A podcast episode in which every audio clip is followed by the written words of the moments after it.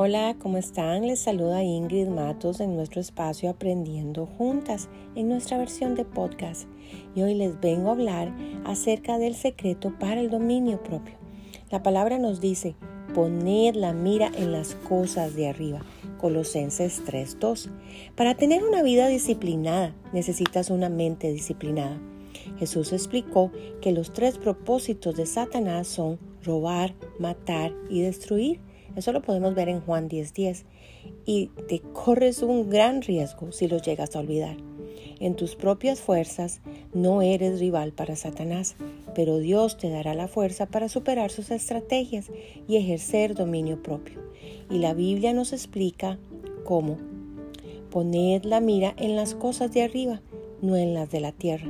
Muchos autos vienen con un regulador de velocidad.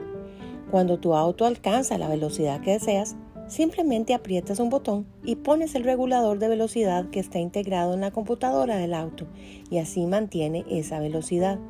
No irá más rápido ni más lento.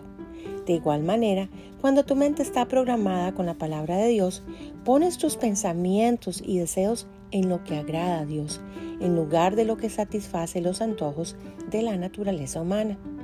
La autodisciplina es el precio de la libertad. No eres libre cuando te controlan tus impulsos, eres un esclavo. Incluso las cosas legítimas pueden esclavizarte. El refrán dice, demasiado de algo bueno rápidamente se convierte en algo malo. Pablo escribe, yo soy libre de hacer lo que quiera. Es cierto, pero no todo conviene. Sí, yo soy libre de hacer lo que quiera, pero no debo dejar de que nada me domine. Eso lo encontramos en 1 Corintios 6:12. Esta es la versión Dios habla hoy.